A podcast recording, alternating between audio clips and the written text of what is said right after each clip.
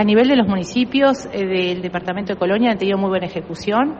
Eh, la verdad que hemos llegado a, este, a la ejecución de recursos de casi todos los municipios. En este caso se contribuyó mucho a, eh, a trabajar de cerca con los municipios de Carmelo Rosario y Juan Lacase, que fueron quienes en el periodo pasado tuvieron este, pérdidas de dinero y hoy nos queda aún dar más el trabajo con el municipio de Juan Lacase, ya que este año también sufrió pérdidas de 700 mil pesos por la, este, en la ejecución de los recursos para el año 22. Bueno, en este 23 tenemos que unir esfuerzos con el alcalde, con el Consejo Municipal y trabajar de cerca para lograr que los, todos los municipios del departamento